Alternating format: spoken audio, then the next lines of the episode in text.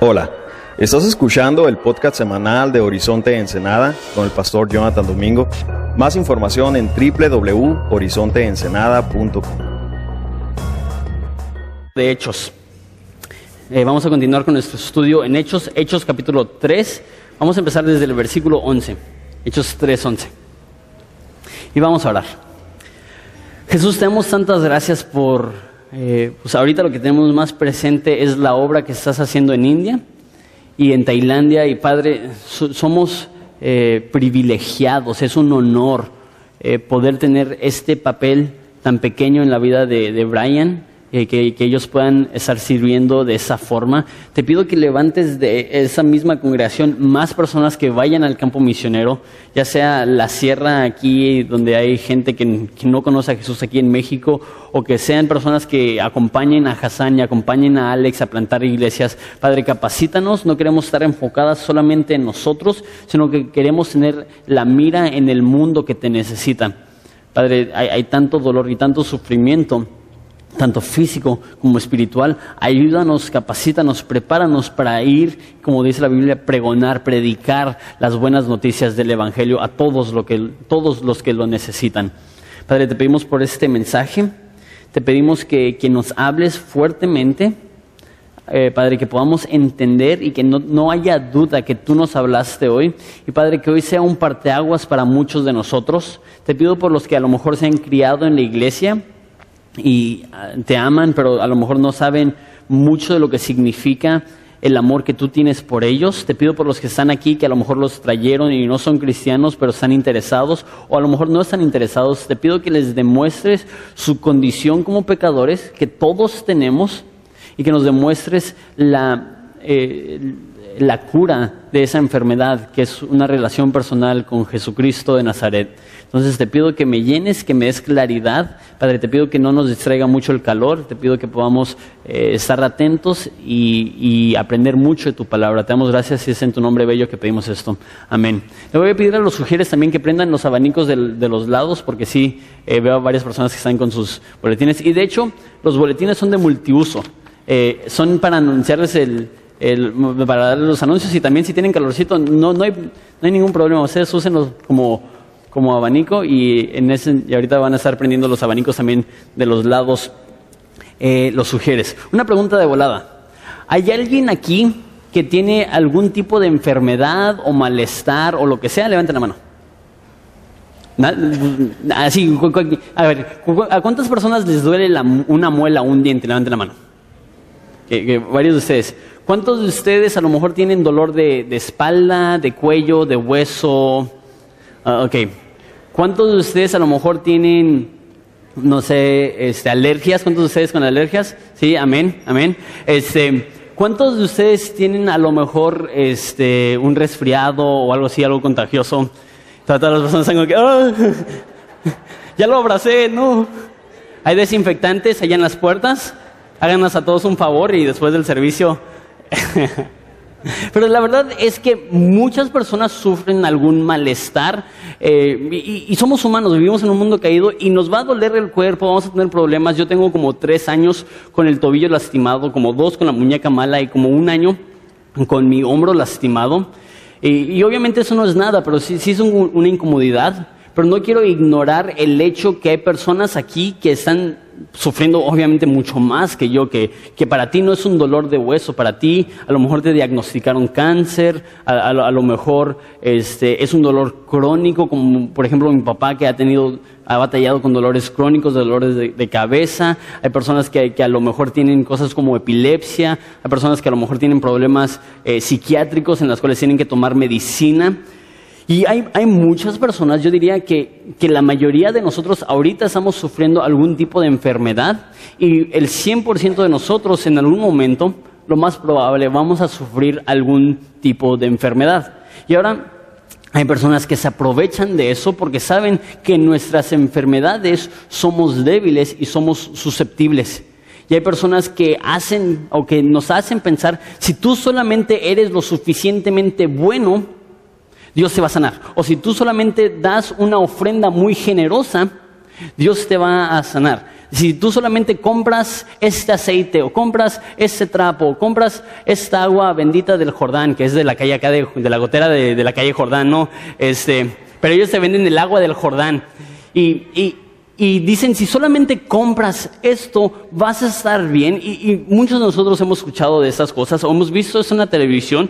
Y la mayoría de nosotros sabemos que pues, eso es una farsa y no, no, no es cierto. Pero la pregunta es, si Dios es bueno, ¿cómo puede ser que continúe la enfermedad? Lo, que la Biblia dice acerca de la enfermedad está en Juan 9, en la cual hay un hombre que es ciego de nacimiento y los discípulos le preguntan a Jesús, ¿por qué está ciego? ¿Está ciego porque pecó él? ¿Está ciego porque pecaron sus papás? ¿Por qué está ciego? Y dijo eh, Jesús, él no está ciego por algún pecado, él dice, sino para que las obras de Dios sean manifiestas en él. Entonces eso nos da a entender que si un humano en general y un cristiano en particular sufre algún tipo de padecimiento, el que sea, tiene un propósito, que se manifiesten las obras de Dios, que Dios sea glorificado. Y esto pasa una de dos formas. Una forma que Dios puede ser glorificado a través de tu enfermedad es lo que acaba de compartir con nosotros el hermano Brian, que Dios sobrenaturalmente te sana y creemos que esto todavía sucede. No es algo que sucedía en la Biblia y ya si, si no este,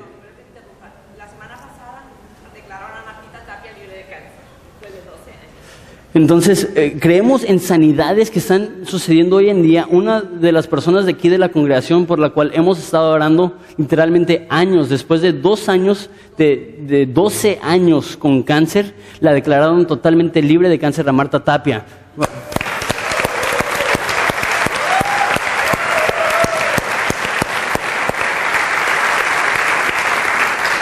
Y, son cosas como esas que seguimos viendo la mano de Dios en nuestros días. Y, una de las formas que sí creemos que Dios se puede glorificar, aún en las enfermedades, es que Él te lo quita. ¿Y, por qué eres sano? Porque Dios me sanó. ¡Wow! ¡Qué glorioso es Dios! Pero ahí les va. Y esa es la primera opción. Eso creemos y queremos orar por esto. Si tú tienes alguna enfermedad, te invitamos al terminar el servicio, no durante las alabanzas, porque las alabanzas es el tiempo que le damos a Dios, es una ofrenda grata para Él, pero al terminar las alabanzas, ven, queremos orar por ti, queremos imponer manos, queremos pedirle a Dios que te sane y Él puede sanar. Pero la pregunta es, ¿qué pasa con los que Dios no sana? Entonces Dios no se está glorificando, yo diría exactamente lo opuesto. Yo creo que Dios es aún más glorificado cuando una persona está pasando por enfermedad, Dios no le sana y dice, yo estoy feliz y satisfecho con el hecho que tengo una relación personal con Jesús. Y si me sana o no me sana, yo le tengo a Él. Y es lo que más quiero, y es lo que más necesito, y es lo que mi alma más anhela. Porque es fácil ver cuando una persona es sanada y decir, ah, pues Dios te sanó. Ah, pues yo quiero a ese Dios. Pero es difícil ver a una persona que está enferma, tu Dios no te sanó y aún así lo quieres. Wow, eh, eh, eso demuestra realmente cuán glorioso es Dios que aunque no te haya sanado físicamente, todavía le buscas. La pregunta es, si no nos sana físicamente, entonces ¿por qué le buscamos? Porque hay una sanidad que Dios promete. Hay una sanidad que Dios le promete a todo humano y esa no es una sanidad física, es una sanidad espiritual. Porque toda sanidad física es temporal, ¿verdad? Y por eso me acuerdo, eso fue muy claro para mí, una señora que se llamaba Carmen, que murió, ah, tú me dirás, eh, Carmen murió a los 80 y, 90 y feria de años, a lo mejor tenía 90 y, mínimo 91, 92, este, y era una señora muy, muy mayor, yo tenía a lo mejor unos 15 años cuando falleció, me acuerdo que, que, falleció y era una mujer con una entrega tan grande a Dios. Me acuerdo que estaba tan frustrado y dije, Dios, ¿por qué no la sanaste? Y, fue algo raro porque en mi mente, si alguien es un buen cristiano, Dios se ve casi obligado a sanarlos. Y luego caí en cuenta, pues tenía 92 años. Aunque Dios la sanara de una cosa, pues tarde o temprano va a haber otra cosa que le va a dar. Entonces toda sanidad física es temporal. Pero la sanidad espiritual que Dios no solo ofrece, sino promete a todos los que ponen su confianza en Jesucristo es eterna. Una vez que has probado la medicina de Jesucristo, ya no tendrás enfermedad en cuanto a tu salud espiritual otra vez. La forma que lo dice Jesús es que el que toma de esta agua no tendrá sed jamás. Y es importante ver como cristianos que nuestro estado antes de conocer a Jesús era uno de enfermedad espiritual y los que no son cristianos presentemente están demostrando los síntomas de una enfermedad espiritual. La Biblia compara el pecado con lepra. Y lepra es una enfermedad que te destruye. Jesús dijo, no son los saludables que necesitan un médico, sino los enfermos dando a entender que toda persona que peca ya ha sido infectada por la enfermedad del pecado. Entonces, vamos a ver hoy en este pasaje que Pedro le predica a muchas personas y es después de una sanidad física. Y vamos a ver que Pedro, aunque fue una sanidad sobrenatural, no se enfoca en la sanidad física, sino en la espiritual. Yo diría que es importante que nosotros como una iglesia hagamos lo mismo. E, es fácil, y, lo digo porque todos sufren en cuanto a su salud, es fácil decir, Dios sáname, y olvidar que a los cristianos ya nos ha sanado espiritualmente y eso es más valioso que cualquier sanidad física. Entonces vamos a ver la historia, empezamos en versículo 11. Y teniendo asidos a Pedro, eso es el ex paralítico, el ex cojo, y teniendo asidos a Pedro y a, Juan el cojo, que había sido sanado, todo el pueblo atónito concurrió a ellos al pórtico que se llama de Salomón. La palabra asidos ya casi no la usamos en el español. Eh, literalmente significa retener, agarrar o abrazar. Entonces Dios sana a ese cojo y agarra y abraza a Pedro y dice que, que van todos a un lugar que se llama el pórtico de Salomón. Deja, explico esto un poco para que se, den una idea de, lo que está sucediendo. Eh, cuando eh, eh, fue el día de Pentecostés y se derramó el Espíritu Santo y tres mil personas fueron, fueron salvas, fue en el día de Pentecostés. En el día de Pentecostés, todo judío devoto viajaba a Jerusalén para ir rendir culto a Dios. Entonces, en esa época, en, esas fechas, eh, Jerusalén, que era una ciudad de aproximadamente 100 mil personas, se llenaba con algunos comentaristas, dicen, entre 1 y 3 millones de personas. Entonces tienes una ciudad que para nuestro estándar es bastante pequeña, que de repente tiene 30 veces su población que viene a visitar, y es en el momento en el cual desciende el Espíritu Santo y predica Pedro, y son 120 personas que están predicando y sí podemos ver cómo, si hay 3 millones de personas ahí presentes, cómo pueden convertirse 3 mil personas. Eso no es un porcentaje tan alto. Pero lo que es extraordinario de esa historia es que al terminar ese sermón de Pedro, no van a ser salvas 3 mil personas, perdón, van a ser salvas 5 mil hombres. Y son tantas personas que ni siquiera pueden contar cuántas mujeres y niños hay. Entonces, a través de ese sermón, probablemente le van a rendir su vida a Jesús, no sé, 10, 12, 15 mil personas. Y no es un día festivo.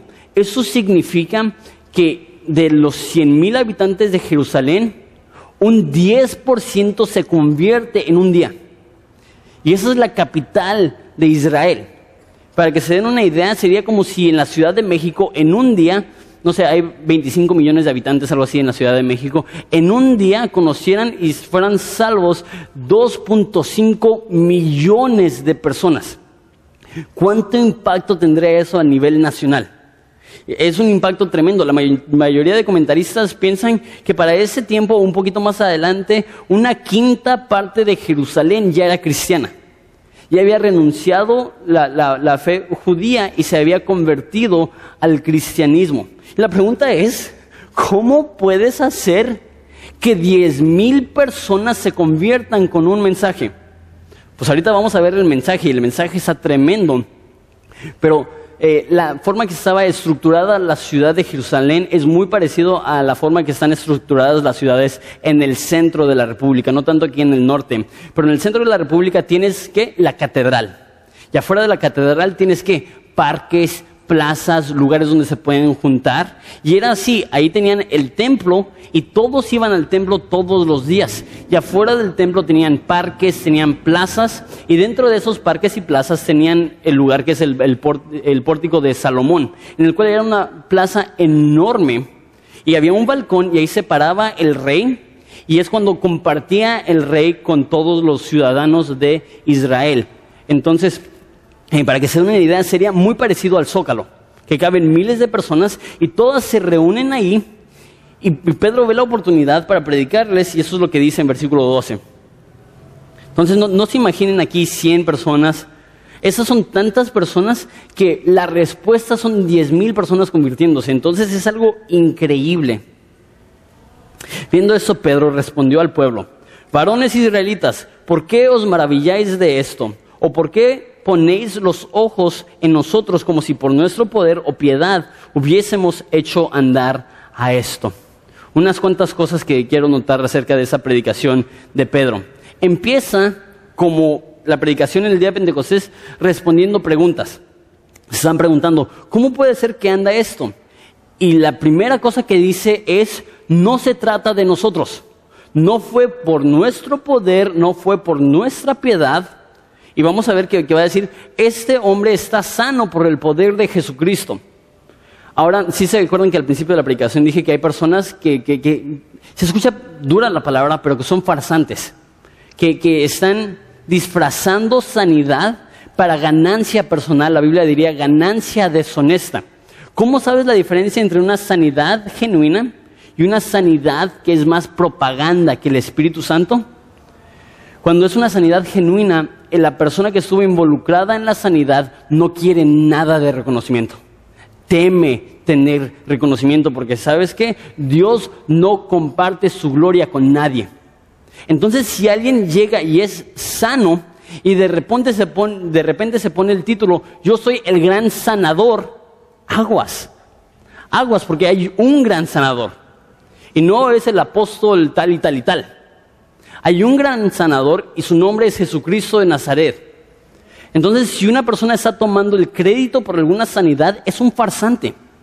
No es como Pedro que dicen, no, no, no pongan ni siquiera la mirada en nosotros. Otra cosa, la predicación bíblica es esta.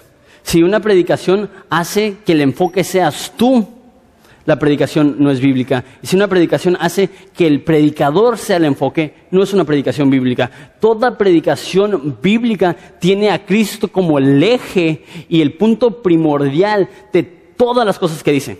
Entonces no se trata de nosotros, sino que se trata de Jesús.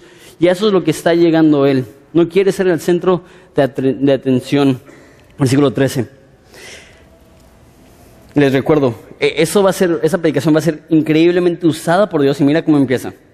El Dios de Abraham, de Isaac, de Jacob, el Dios de nuestros padres ha glorificado a su Hijo Jesucristo. Entonces ahí está empezando bastante tranquilo, bastante calmado. E, es el Dios de nuestros padres, e, es su Hijo Jesucristo. Y después mira la transición que toma. Todavía en versículo 13. A quien vosotros entregasteis y negasteis delante de Pilato cuando ese hombre había resuelto ponerle en libertad. Entonces cambia de una conversación a una predicación muy, no sé, como que le está invitando a escuchar el, Dios de nuestros padres, su Hijo Jesucristo, a quien ustedes entregaron y lo pusieron en manos de Pilato. Y, nota eso, dice, él ya había resuelto dejarlo ir. Entonces el pagano, que estaba acostumbrado a ejecutar a personas, ya había resuelto dejar ir a Jesús y ustedes lo entregaron. Mira versículo 14. Dice, mas ustedes, lo voy a leer en, español un poco más actual, mas ustedes negaron al santo y al justo y pidieron que se les dé un homicida. Entonces esta predicación no es Dios te ama, tiene un plan para ti, abrázate, acéptate.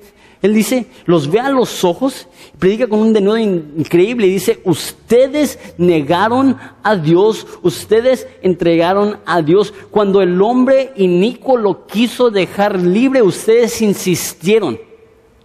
Y aquí llega y dice, ustedes cambiaron a Jesús por un asesino, un hurtador, un ladrón y en vez de poner en libertad a Jesús, que era inocente, le dieron libertad a un hombre que era asesino. ¿Qué, qué denuedo de Pedro de predicarle de esta forma a las personas que hace unos meses acaban de crucificar a Jesús. Pero la realidad es esta. Si los judíos estaban ahí, y si los judíos son responsables, pero no son los únicos responsables por la muerte de Jesús. Dice en Isaías que Él fue herido por nuestras transgresiones. Dice en muchos lugares en la Biblia que Él murió por nuestros pecados. Eso significa, sí, que Él murió para perdonarnos, pero también significa que el motivo que Él sufrió en la cruz fue por nuestros pecados. Y dice que cambiaron a Dios por un homicida. Y todos nosotros hemos hecho lo mismo. La Biblia dice en Primera de Juan que todo el mundo está bajo el maligno, que Satanás existe y que negar a Jesús es a lo mejor inconscientemente, pero es afiliarte y aliarte con Satanás. Si dices, yo no necesito a Jesús, por consecuencia estás diciendo, estoy escogiendo a Satanás. Y la Biblia no presenta un estado neutral. No es cristianos casi cristianos y paganos, porque entonces todos se pondrían en el casi cristianos. Tiene hijos de Dios, hijos del diablo, hijos de la promesa, hijos de ira. Entonces, si tú no eres cristiano, Pedro lo primero que te diría es tú eres responsable por la muerte de Jesús. Te amamos. Bienvenido a Horizonte. Te decimos esto en amor, porque esa es la realidad que todos nos tenemos que enfrentar y la realidad es, como voy a seguir usando este término, si no diagnosticamos el problema de la forma correcta, tampoco vamos a dar un buen remedio.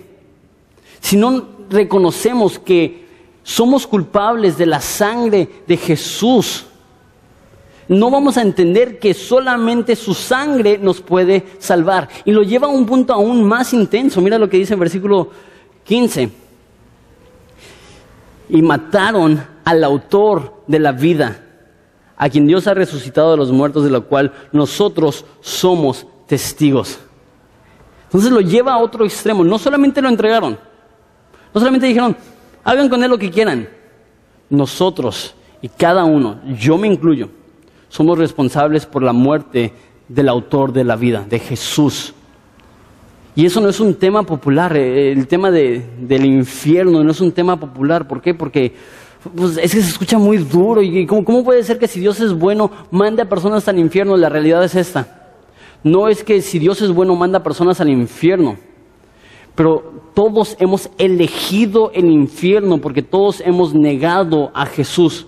Entonces no es tanto que Dios nos manda, sino que es autoelegido. Y tú dices, pero de todos modos, sufrir por la eternidad, ¿no se te hace un poco gacho? ¿No se te hace un poco exagerado? No, la consecuencia le queda al crimen, la condenación le queda a la acción. ¿Por qué? Porque la condenación y el juicio no depende tanto de la ofensa, sino del ofendido. Déjame explico. Si matas una mosca, ¿alguien se va a molestar? No, claro que no. ¿Por qué? Porque es una mosca. Si matas a un perro, ¿alguien se va a molestar? Sí. ¿Por qué? Porque es una mascota. Y ahí puedes hasta, no sé, eh, a lo mejor te llevan a la cárcel una noche o tienes que pagar una fianza o lo, que sea. Si matas a un caballo, ¿qué pasa? Ahí sí te pueden meter a la cárcel y, por un buen de tiempo. Si matas a un ser humano, ¿qué pasa? Dependiendo de, de la forma, puede ser cadena perpetua. Este, ¿Cuánto más si matas a Dios? ¿Cuánto más si matas al autor de la vida? Entonces, si por matar a un humano es cadena perpetua, por, por matar a Dios es cadena eterna. Ahora, todos somos culpables. Nadie puede decir, es, que, es que, yo no sabía, es, es que yo no quise. No, todos cabemos en esta misma categoría. Y a lo mejor tú dices, Jonathan, pensaba que esa era una de esas iglesias alegres, que, predicaban las, buenas noticias. Si no predicas las malas noticias, no te van a servir de nada las buenas noticias. Si no entiendes la enfermedad, no vas a tener gozo cuando tengas la sanidad, hablando espiritualmente. Déjame usar un ejemplo. Si tú jamás has escuchado lo que es cáncer, hablando de Martita Tapia, y te dicen, tienes cáncer, y no te explican lo que significa eso, nada más tienes cáncer, ah, ok, muy padre. Y llegas a la otra semana y te dicen, ya no tienes cáncer, ah, ok, muy padre. Si no entiendes lo que es cáncer, no te va a afectar, no vas a estar agradecido, no, no vas a, decir gracias Dios por todo lo que has hecho. Si no sabes qué es cáncer, vas a decir, ah, pues, pues igual y, y qué bueno que no me pasó nada. Pero si sabes que el cáncer mata lentamente a las personas y te dicen, ya no tienes cáncer, wow. La mayoría de cristianos no saben que ellos estaban enfermos con algo peor que cáncer. Y eso es el pecado con algo más devastador que a un VIH o lepra o estas cosas. Todos estábamos enfermos en nuestra alma. Versículo 16. Y por la fe en su nombre, es a este que vosotros veis y conocéis, hablando del cojo, le ha confirmado su nombre y la fe que es por él ha dado a este a este esta completa sanidad en presencia de todos vosotros. Mas ahora, hermanos, sé que por ignorancia lo habéis hecho, como también vuestros gobernantes. Entonces menciona otra vez al cojo. Dios lo sanó, pero eso no se lo enfoque. Mira la palabra que usa. Mas ahora. El cojo está bien, eso es padre, qué bueno que vinieron a verlo. Mas ahora.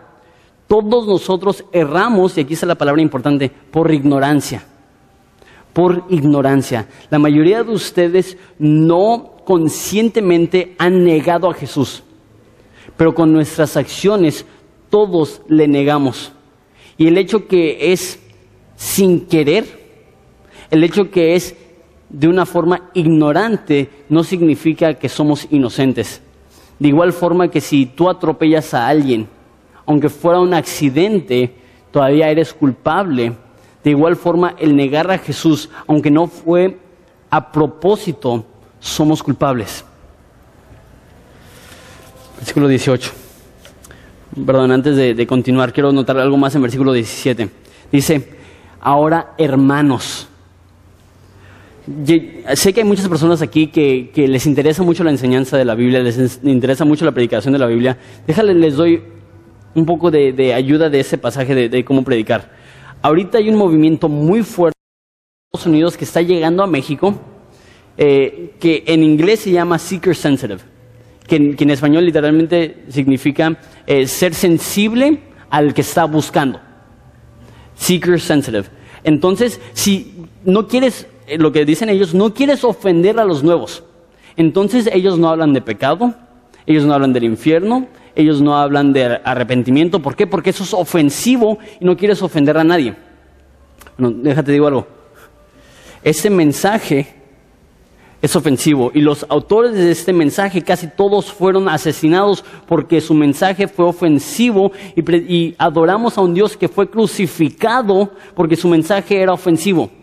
Es imposible enseñar de este libro sin que sea ofensivo. Ahora, entonces no intentamos ser inofensivos pero mira lo que dice Pedro en versículo 17. Dice, mas ahora hermanos. Dice la verdad, pero se incluye. Dice, ustedes han negado a Dios y yo hace unos meses también le negué. Ustedes mataron al autor de la vida, pero yo también tengo sangre en mis manos. No es, si ustedes solamente fueran tan espiritual como yo, que eso es, y yo soy culpable de eso. Y cuando yo empecé a predicar, la verdad, no tenía la experiencia suficiente para darme cuenta que, yo, yo probablemente soy el más podrido. y porque soy el más podrido, Dios me eligió para manifestar en mí la grandeza de su gracia. Pero hay ocasiones en las cuales yo he sentido, si solamente ves lo que yo veo, no, no, no se trata de eso. Se trata que somos hombres imperfectos viendo un libro perfecto diciendo, Dios, háblanos. Entonces Él se incluye y dice, hermanos, esta es realidad para todos nosotros. Pero, versículo 18.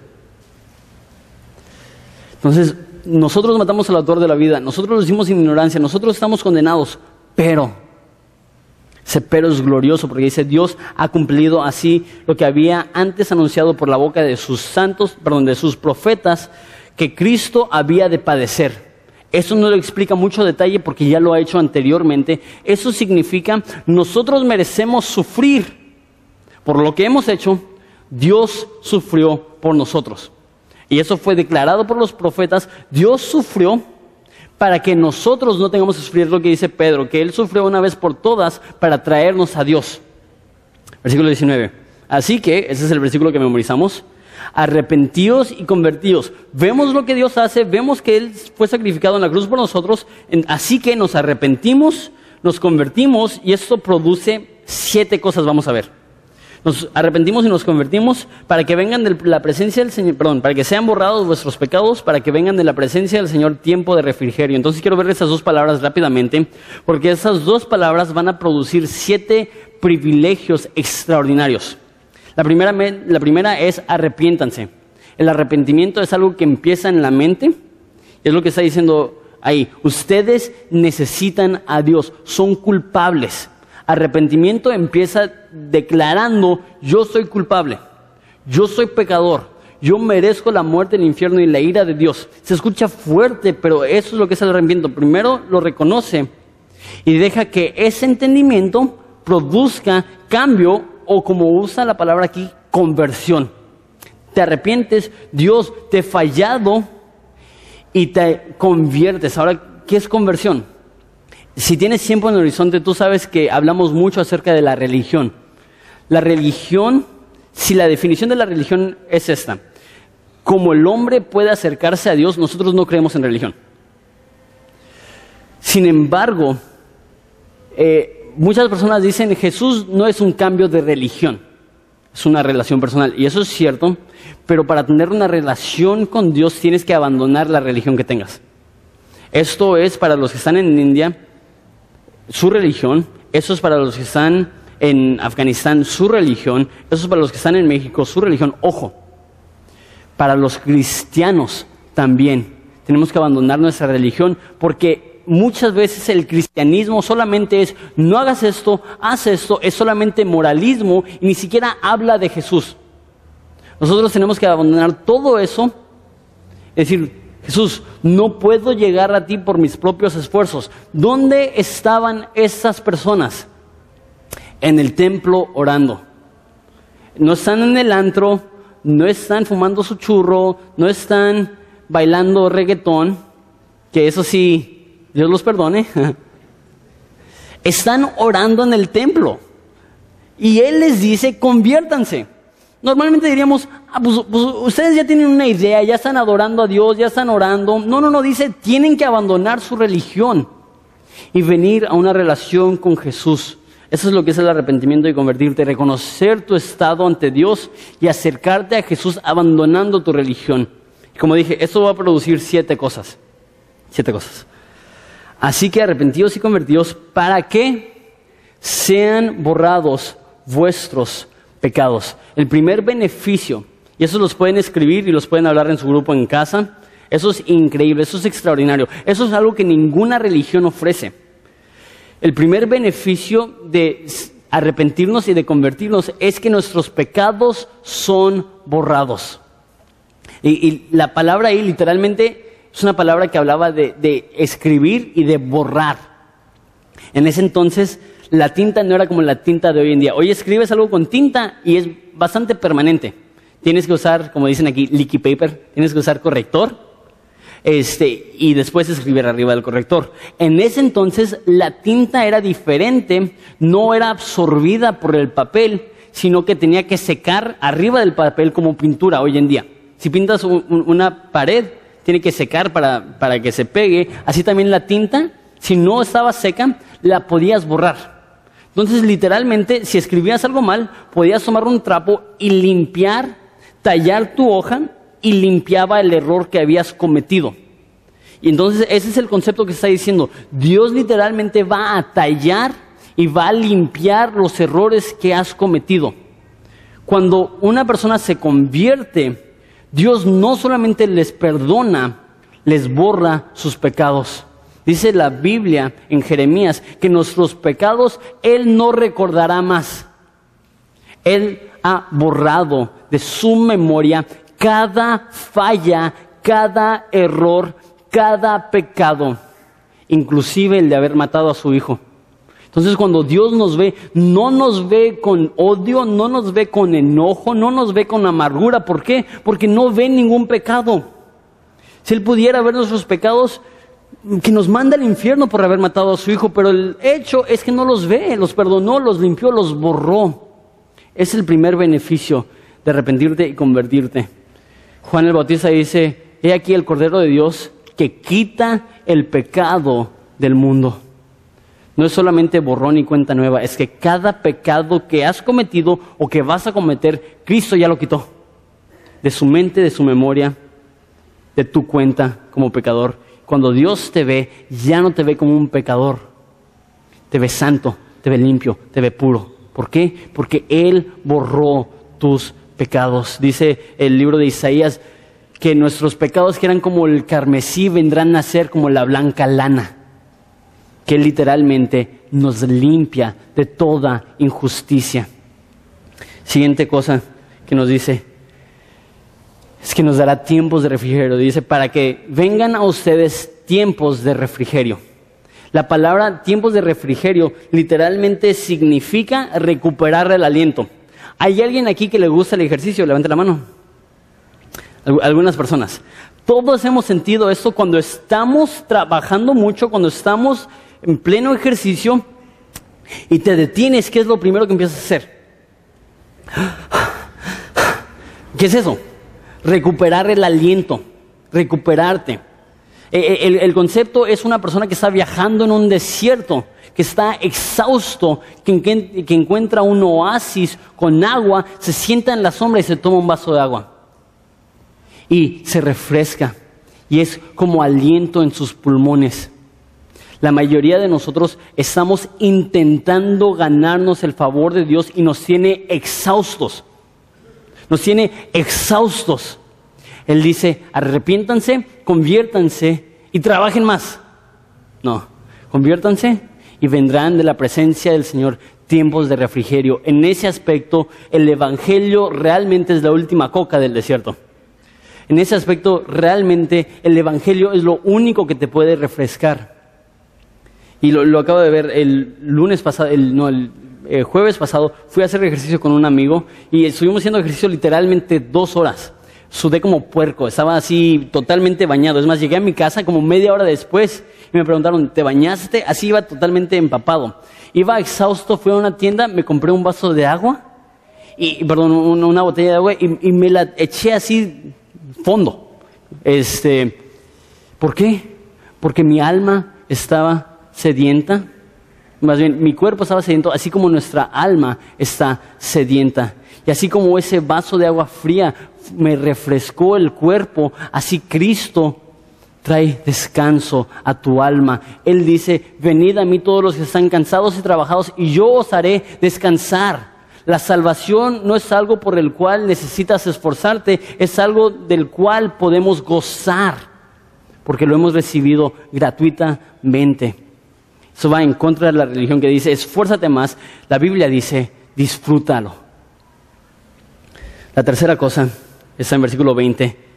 Dice, y Él envía a Jesucristo que os fue antes anunciado. Entonces la tercera cosa que nos ofrece es comunión con Jesús. Comunión con Jesús. Dice que cuando nos arrepentimos, Él nos va a mandar a Jesús. Dice Romanos 5, justificados pues por la fe, tenemos entrada a Dios. Cuando Dios nos perdona, nos quita el pecado, nos manda tiempo de refrigerio, tenemos acceso a Jesús. Y podemos conversar con Él, y podemos ser íntimos con Él, y podemos ser francos con Él, y podemos ser honestos con Él. ¿Por qué? Porque Él ya no tiene nada en contra nuestra, Él ya borró nuestros pecados, Él ya nos dio tiempo de refrigerio. Podemos disfrutar de la comunión con Jesucristo, de una comunión íntima. La cuarta cosa está en versículo 21 dice, a quien de cierto es necesario que el cielo reciba hasta los tiempos de la restauración de todas las cosas que habló Dios por boca de sus santos profetas que han sido desde tiempo antiguo. Entonces dice Jesús, aunque lo tenemos, Él ahorita está en el cielo, pero Él va a regresar y lo que dice es que va a haber un tiempo de restauración. Eso significa que los cristianos esperamos con ansias lo que dice en Romanos 8 la manifestación de los hijos de Dios, en la cual nosotros después de haber sido arrebatados, después de que pase la tribulación en este planeta, regresa Jesús con voz de mando, llega a Él y todos lo verán y Él llega y los muertos resucitan y Él juzga a los vivos y a los muertos y de repente crea un nuevo cielo y una nueva tierra en ese apocalipsis, que Él secará cada lágrima de nuestros ojos.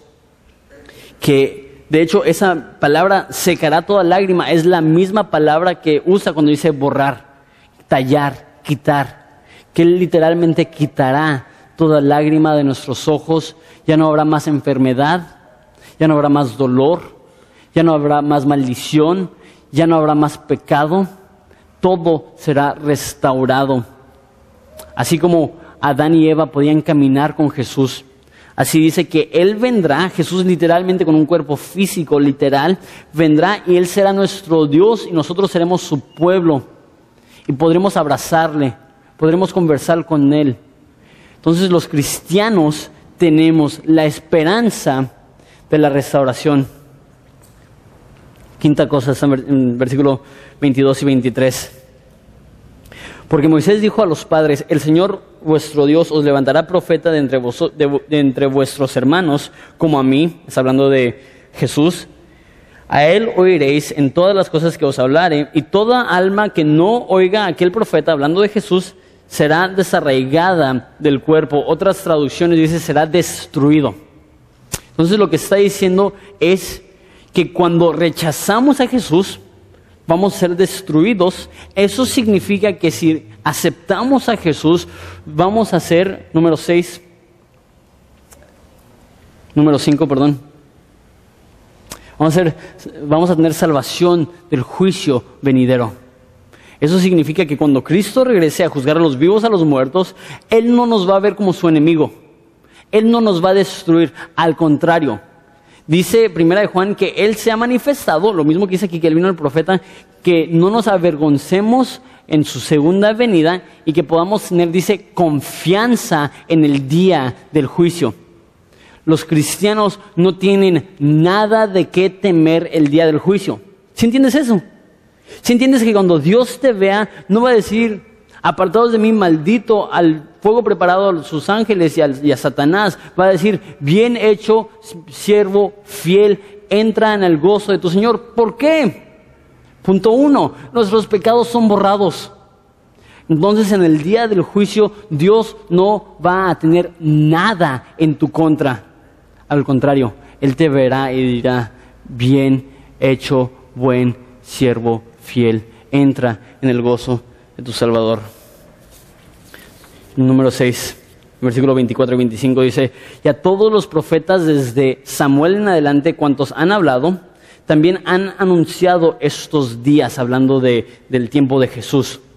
Vosotros sois hijos de los profetas, hablando con los judíos, y del pacto que Dios hizo con nuestros padres, diciendo Abraham, en tus simientes serán benditas todas las familias de la tierra.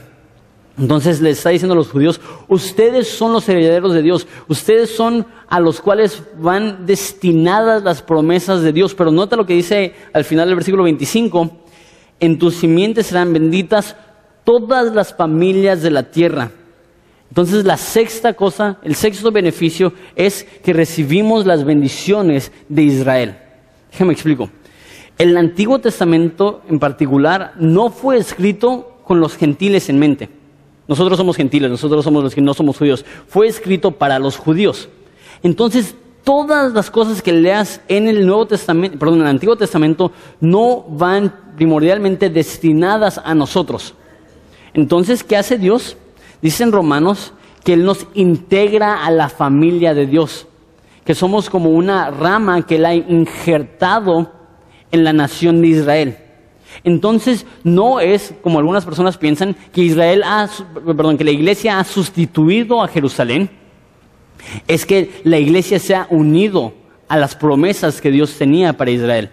Y en el fin de los tiempos Dios va a restaurar a Israel, pero hoy en día nosotros somos partícipes de aquella gran promesa que se hizo a Abraham, que en él iban a ser benditas todas las naciones de la tierra. Y, ojo con esto, eso significa que todas las promesas del Antiguo Testamento son vigentes para nosotros. Vino Kiki Torres un poco y habló de, eh, de este, Jeremías 29, 11, yo, yo, yo, sé los pensamientos que tengo de ti, son de paz y de bien, no, no, para lastimarte, para darte el futuro y el bien que esperas. Y, y, y qué bonito, pero pues, la verdad es que no fue escrito pensando en ti. Pero ¿sabes qué? Aplica perfectamente a ti. ¿Por qué? Porque nosotros somos parte ahora de la familia de Dios. Y diría Pedro, somos pueblo escogido por Dios. Entonces Él nos une a todas las promesas de Israel. Entonces podemos ver el Antiguo Testamento y decir, órale, aplica mi vida, órale, es de beneficio para mí. Y por último, y les doy gracias porque puedo ver que, que la gran mayoría de ustedes están bien entrados al estudio y puedo ver que también están sudando, sudando, puedo ver el sudor en su frente. Entonces, eh, gracias por, por prestar atención. Me ha tocado predicar en lugares que nadie me está viendo y es lo más frustrante. Y es muy padre poder estar aquí predicando y que se vea el interés, porque la predicación no es un monólogo, no es yo predico y ustedes nada más escuchan, es yo predico y ustedes intentan absorber con el fin de aplicar. Entonces, si no estás prestando atención, ¿cómo vas a aplicar lo que aprendes? Entonces, muchas gracias a todos los que, a pesar del calor, están prestando atención. No se preocupen, yo también estoy sudando. Y por último, número 7, está en versículo 26, dice, a vosotros primeramente Dios, habiendo levantado a su Hijo, lo envió a que os bendijese, a fin de que cada uno se convierta de su maldad. Que dice, hablando de Jesús, el Padre mandó a Jesús, ¿para qué? Con el fin de que todos se convirtiesen de su maldad. Lo que está diciendo ahí es que el propósito y la obra de Jesús es cambiarte, es transformarte. La transformación que vemos los cristianos no es algo que nosotros producimos, es algo que nosotros recibimos.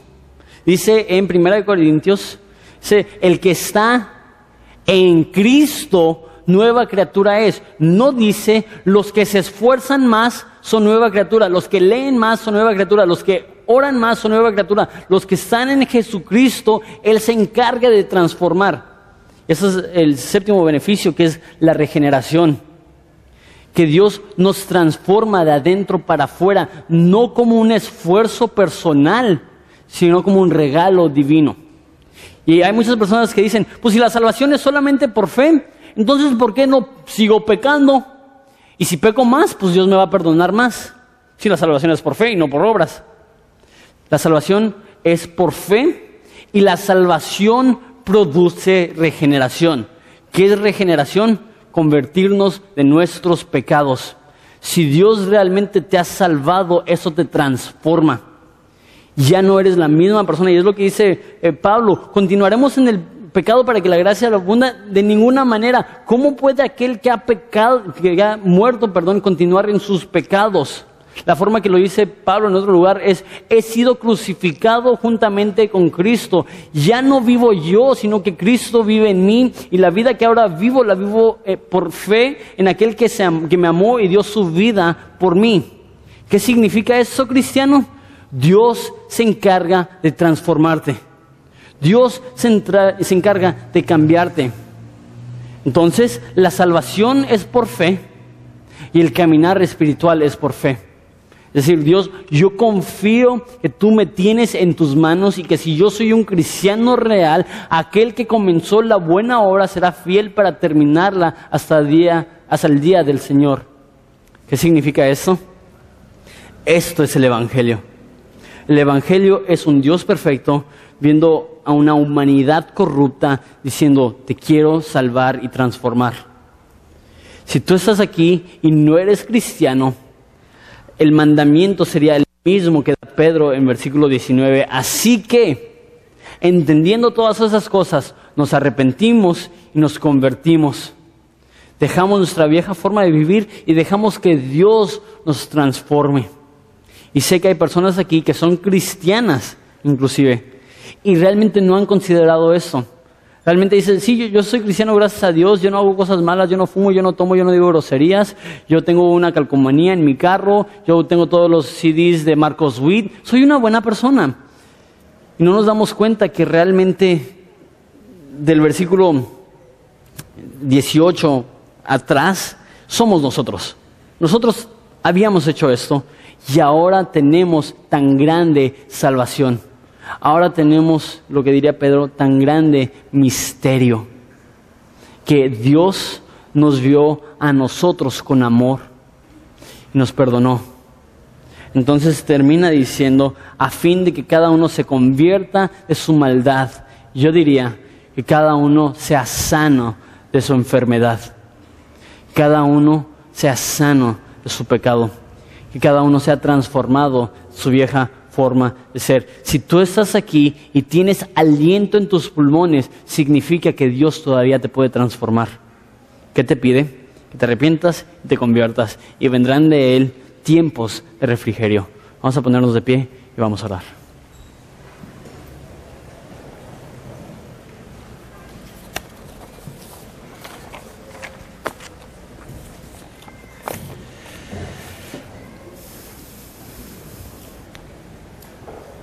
Padre, te damos santas gracias por, por e, ese, ese mensaje que le diste a Pedro.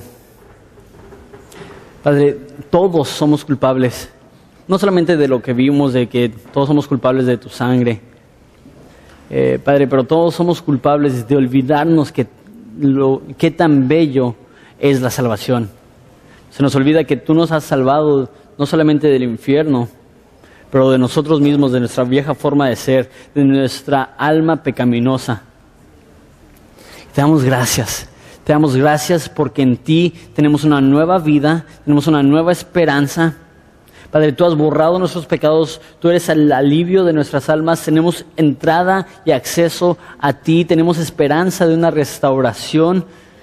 Padre, tenemos los beneficios de Israel Padre, somos salvos del juicio venidero y somos transformados por ti. ¿Qué más queremos? Ayúdanos a reaccionar con alabanza y adoración. Ayúdanos a dar de nuestro canto con entusiasmo y pasión porque tú eres digno. Y ayúdanos a dar de nuestras ofrendas con obediencia, amor y gratitud porque es lo que tú nos has llamado a hacer. Te damos gracias Jesús por ser tan bueno. Y te adoramos en esa tarde por todo lo que has hecho. Te doy gracias por una congregación tan hermosa. Padre, conozco a pocas personas que pueden predicar lo que yo hoy prediqué y no perder la atención de sus congregantes. Te doy gracias que tú nos has dado un hambre por tu palabra y es manifiesto por el hecho que estamos viniendo aquí, a pesar del calor, a escuchar a un hombre que no tiene sabiduría, que es un chavo, que apenas está aprendiendo, porque estamos desesperadamente hambrientos por tu palabra. Te damos gracias que el que tiene hambre y sed de justicia, tú los llenarás. Y gracias por habernos llenado y en este momento queremos responder en adoración. Te amamos y es en tu nombre precioso que pedimos esto. Amén.